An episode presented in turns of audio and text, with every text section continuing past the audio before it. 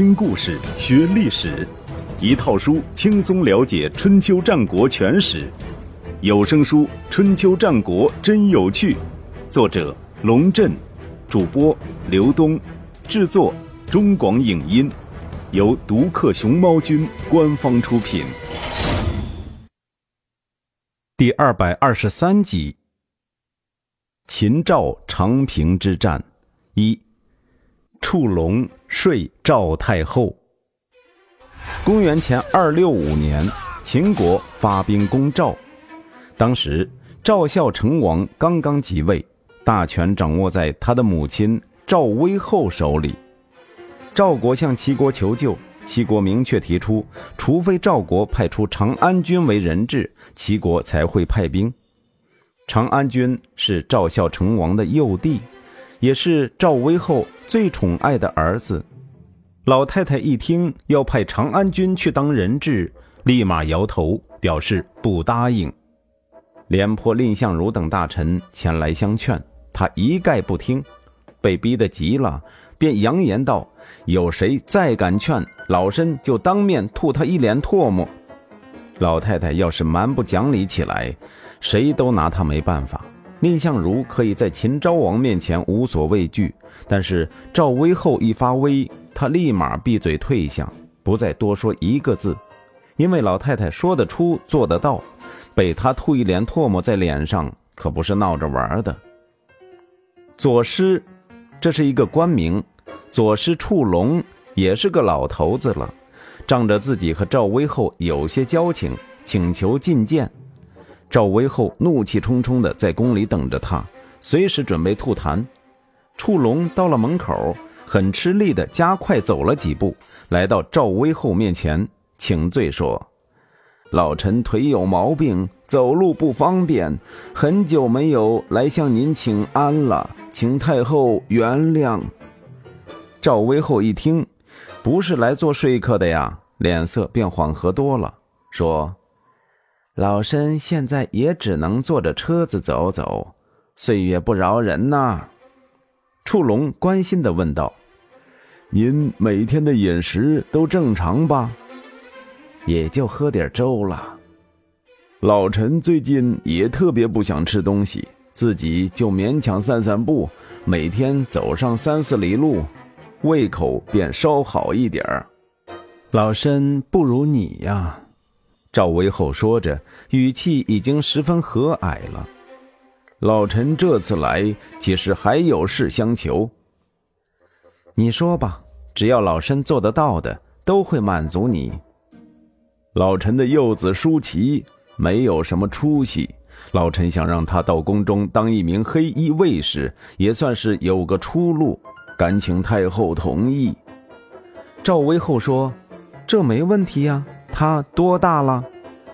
十五岁了，虽然还小了点儿，可老陈想趁着自己没有入土，让他有个着落。你们男人也是特别疼爱小儿子吗？只怕比女人有过之而无不及。赵薇后笑起来，别瞎说，女人们才是疼得特别厉害呢。触龙说：“哪里？老陈私下以为。”太后，您疼爱燕后胜过疼爱长安君。燕后是赵威后的女儿，嫁到燕国去当王后，所以称为燕后。赵威后说：“这你就大错特错了。在我心里，燕后可比不上长安君。当年燕后出嫁，您手把着婚车后面的横木，哭得跟个泪人似的。可是……”当他走了，每次祭祀的时候，您又总是向祖宗祷告，说千万别让他回来呀！可不就是想让他在燕国受到尊重，让他的后代能够继承燕国的王位，世世代代享受荣华富贵吗？赵威后擦着眼睛说：“可不是嘛。”触龙说：“咱们上溯三代，从赵烈侯时代算起，赵国的每一代国君的子孙。”曾经受封为侯，而他们的后代也继承为侯的，现在还有吗？没有。赵威后没有意识到他的话题已经在渐渐转变。不光是赵国，其他诸侯的子孙能够世世代代继承侯爵的，还有人在吗？也没听说过。如此看来，触龙说，诸侯的子孙封侯，也就是一代两代的事，没有超过三代的。这是为什么？是因为他们地位显赫，养尊处优，对国家却没有什么贡献。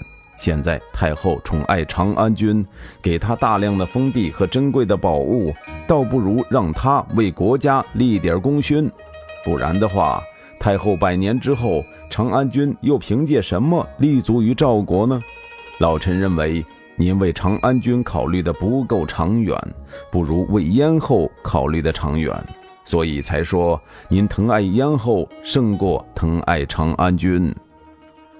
赵威后愣了半晌，说道：“老身明白了，就听你的吧。”于是为长安君安排了一百辆马车的队伍，送他去齐国当人质。齐国这才派兵救援赵国，最终迫使秦国退兵。此后，秦国将主攻方向放在韩国。即公元前二六五年攻克少曲、高平，公元前二六四年攻克京城之后，公元前二六三年和公元前二六二年，白起又攻取了南阳、野王。这样一来，韩国的上党郡与首都新郑之间的联系就完全被切断了。范雎抓住战机，发兵进攻荥阳，直接威胁韩国本土。韩国抵挡不住。不得不派人前往秦国求和，表示同意割让上党郡，以换取本土的安全。赵国插手上党，大战一触即发。上党原为晋地，三家分晋后，赵、韩各得一部分，并且都曾经设立上党郡。赵国的上党郡在今天山西省和顺、榆社等地以南，辖二十四个县。韩国的上党郡在今天山西省沁河以东一带，北与赵国上党郡相接，辖十七县。当韩桓惠王派人到上党郡宣布这片土地已经割让给秦国的时候，没有人因为自己马上要成为大国臣民而高兴。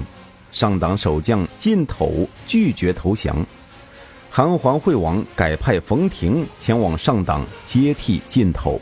负责办理移交事宜。冯亭到任后也不愿意投降，他和手下官吏商量：太行山通道已经被秦军切断，上党守是守不住了。秦国与韩国世代为敌，要我们投降秦国实在是不甘心，不如投降赵国。赵国得到了上党，秦国必然将矛头对准赵国，到那时候，赵国肯定会和韩国联合。魏国也会奋起抗击秦国的侵略，三晋联合起来，就算秦国再强大，我们也可以与之抗衡。大伙都同意冯亭的意见，于是派使者前往邯郸，送了一封信给赵孝成王，说：韩国守不住上党，已经决定割让给秦国，但是上党军民都不愿意接受秦国统治，甘当赵国子民。现上党有十七座城池，我等愿意全部无偿奉献给大王，请大王笑纳。说来也是天意，就在冯亭的使者抵达邯郸的前一天晚上，赵孝成王做了一个梦，他梦见自己穿着左右两种不同颜色的衣服，乘着一条龙飞上了天，但是在半空中又掉了下来。摔在一片堆积如山的金玉之上。早上醒来，他将史官召来解梦。史官说，梦见穿两种颜色的衣服，象征国家残破；乘飞龙上天而中途坠地，象征有空名而无实力；金玉堆积如山，象征国家将有忧患。正说着，冯亭的使者就到了。赵孝成王听说可以白得十七座城，又高兴又紧张。当时赵奢已死，蔺相如多病，廉颇带兵驻守边境，朝中大事只能问他的两个叔叔平原君赵胜和平阳君赵豹。赵豹的意见是：天上不会掉馅饼，世界上从来没有免费的午餐，无缘无故接受韩国的十七座城池，必定会惹来灾祸。赵豹只是没有明说。你把秦王快要到嘴的一块肥肉拿走了，他会善罢甘休吗？平原君则认为可以接受，白得一郡，何乐而不为？赵豹说：“白得，秦国人费了几年力气才切断太行山道，眼看上党就要到手，我们却横刀夺爱，不费吹灰之力就拿下上党。你认为真的可以白得？”这分明是韩国人的计谋，想把祸水引向赵国。平原君说：“就算是这样，我们也不用害怕。秦国为了打上党，已经搞得筋疲力尽，而我们坐享其成，以逸待劳，还是我们的胜算大。”赵豹冷笑了一声：“你是到过秦国的，应该知道赵国与秦国的差距。秦人令严正行，赏罚分明。”怯于私斗而勇于攻战，前方将士拼死打仗，后方百姓通过河渠运送粮食支援前线，整个国家协调一致，因而总是能够取得胜利。以目前的形势，赵国自保还可以，与秦国争利恐怕胜算不大。赵豹的意见是正确的，然而辩论的结果是平原君获胜。赵孝成王于是发兵去接收上党，并封冯亭为华阳君，仍任上党郡守。据说冯亭接到赵孝成王的命令，非常伤感，曾经这样说道：“我可真不忍心出卖国家的领土来换取自己的俸禄啊！不过伤感归伤感，他已经成功的达到了自己的预期目标，将赵国拉下了水。”长平之战，上党落入赵国手中是秦国始料未及的，但是秦国处理这件事的方式却是有条不紊。首先是找韩国的麻烦，上党是你答应要割让给我的，现在却变成了赵国的，这事儿该怎么算？韩桓惠王无言以对，这件事确实不是出自他本人的意愿。然而，上党山长水远的，冯亭非要这么干，他也只能干瞪眼。现在好了，秦国人找上门来了，等着挨刀子吧。果然，公元前二六一年，秦国派兵进攻韩国，攻克勾氏、伦两城，然后撤兵而去。这其实是警告性的进攻，是在告诫韩国人：当我们进攻赵国的时候，你们不要在后面给我使坏。与此同时，秦昭王以王和为大将，率领二十万大军进攻上党，冯亭抵挡不住，率领上党军民败退赵国。赵孝成王命廉颇率军进驻长平，一方面接收上党败军，一方面修筑壁垒，准备防御秦军入侵。同年四月，王和移师攻赵，直逼长平，至此。战国史上最为惨烈的长平之战拉开序幕，秦军来势汹汹，见面第一仗就斩杀了一名赵国皮将。六月，秦军又攻破赵军两座营垒，斩杀四名卫官。在战局不利的情况下，廉颇抓紧时间修筑壁垒。七月间，王和又发动一波攻势，攻破了赵军两座壁垒，斩杀两名卫官。将长平以西的壁垒全部攻占，但是王和的攻势到此也就为止了。再往前就是廉颇花了半年时间精心修筑的长平防线，沿着长平城两侧的高山绵延五十余里，无论秦军如何挑衅，赵军就是坚守不出。而且从国内赶来支援长平的赵军越来越多，到这年八月。廉颇手下的人马已经多达四十万，超过了对面秦军的数量，但廉颇还是坚守不出。他的策略是以逸待劳，用持久战拖垮远道而来的秦军。时间一长，王和就有点吃不消了，不断派人在赵军壁垒前辱骂撒野，极尽挑逗之能事，企图引诱廉颇出战。无奈廉颇如同老僧入定，每天只是训练士卒，对外界的干扰一概视而不见，充耳不闻。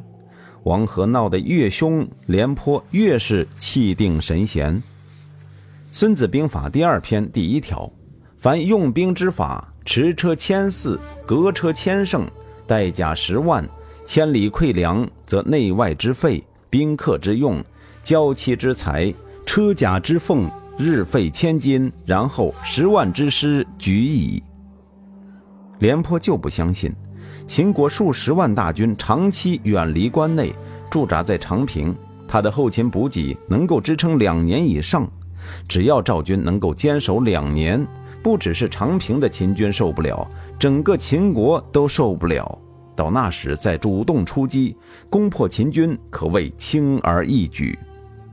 廉颇沉得住气。赵孝成王却沉不住气了，确切地说，赵孝成王从一开始就沉不住气。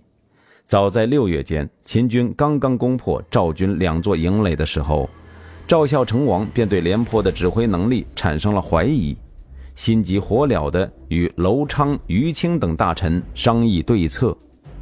赵孝成王说：“这样下去不行，寡人想派兵增援廉将军，把上党夺回来。”楼昌的意见是增兵无益，不如派使者带重金到秦国媾和。于清一贯主张合纵抗秦，他说：“那些主张和谈的人都抱定一个观念，认为赵军必败，所以不如早点讲和。但是他们都忽略了一个问题：能不能讲和，主动权在秦国手里。大王，您认为秦王是想打败我们呢？”还是想逼我们讲和？赵孝成王想了想说：“秦王不遗余力，当然是想打败我们，这就对了。”于清说：“您现在应该做的是派使臣带着重金去魏国和楚国，让秦国觉得天下诸侯又组织了合纵，秦王才会有所畏惧。那时候再去与秦国和谈，才有可能成功。”赵孝成王没有采纳于清的意见，还是派了一位名叫郑珠的使者前往秦国。郑珠究竟是何方神圣？史料上没有记载，《战国策》中仅仅称之为贵人。总之，不是什么特别尊贵的角色。然而，当郑珠来到咸阳，却受到了秦昭王和范雎的热情接待。不，岂止是热情，简直是大张旗鼓。这样一来，全天下都知道秦国和赵国在和谈。那些准备发兵救援赵国的诸侯一看这架势，心里都在想：人家都要和好了，没有必要掺和这件事儿了。郑珠在咸阳住了十几天，享受的待遇和取得的成果完全不成正比。当他醉醺醺地离开咸阳的时候，秦昭王还是没有答应停战，而赵国。已经失去了向诸侯求援的机会，只能咬紧牙关，独自面对秦国的全面进攻了。到了八月间，赵孝成王又开始为廉颇的坚守不出发愁。寡人已经给他派去这么多援兵，廉将军为什么还不出击呢？他多次这样对左右大臣说道。有人回答：廉将军毕竟是老了。胆儿也变得小了。持有这种观点的人不在少数，连平原君也是这样认为。赵孝成王于是派出使者前往长平，催促廉颇进军。可是使者去了三五波，每次带回的消息都是连老将军拒绝出战。这个廉颇究竟有没有把寡人放在眼里？赵孝成王又急又气，黑着脸在宫里走来走去。他不知道有一个人比他更着急，那就是咸阳城里的秦昭王。自从廉颇坚守壁垒以来，秦国实际上也在不断的增兵。王和手下的秦军渐渐的由原来的二十万增加到三十万，后来又增加到四十万，与赵军不相上下。这四十万大军驻扎在长平。就像是一个无底洞，将秦国的资源都吸了过去。